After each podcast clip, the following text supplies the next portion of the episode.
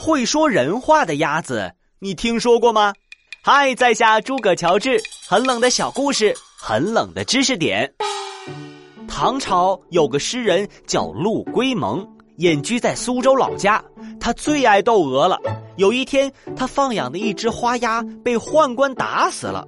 他去找宦官理论，说这只花鸭会说人话。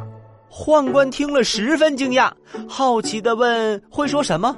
陆龟蒙笑了笑说：“鸭鸭鸭。”流传下来的典故，“斗鸭能言”，比喻文人虽然一无所有。但是却聪明过人。好了，今天就到这里，下次再带你们去穿越，拜拜。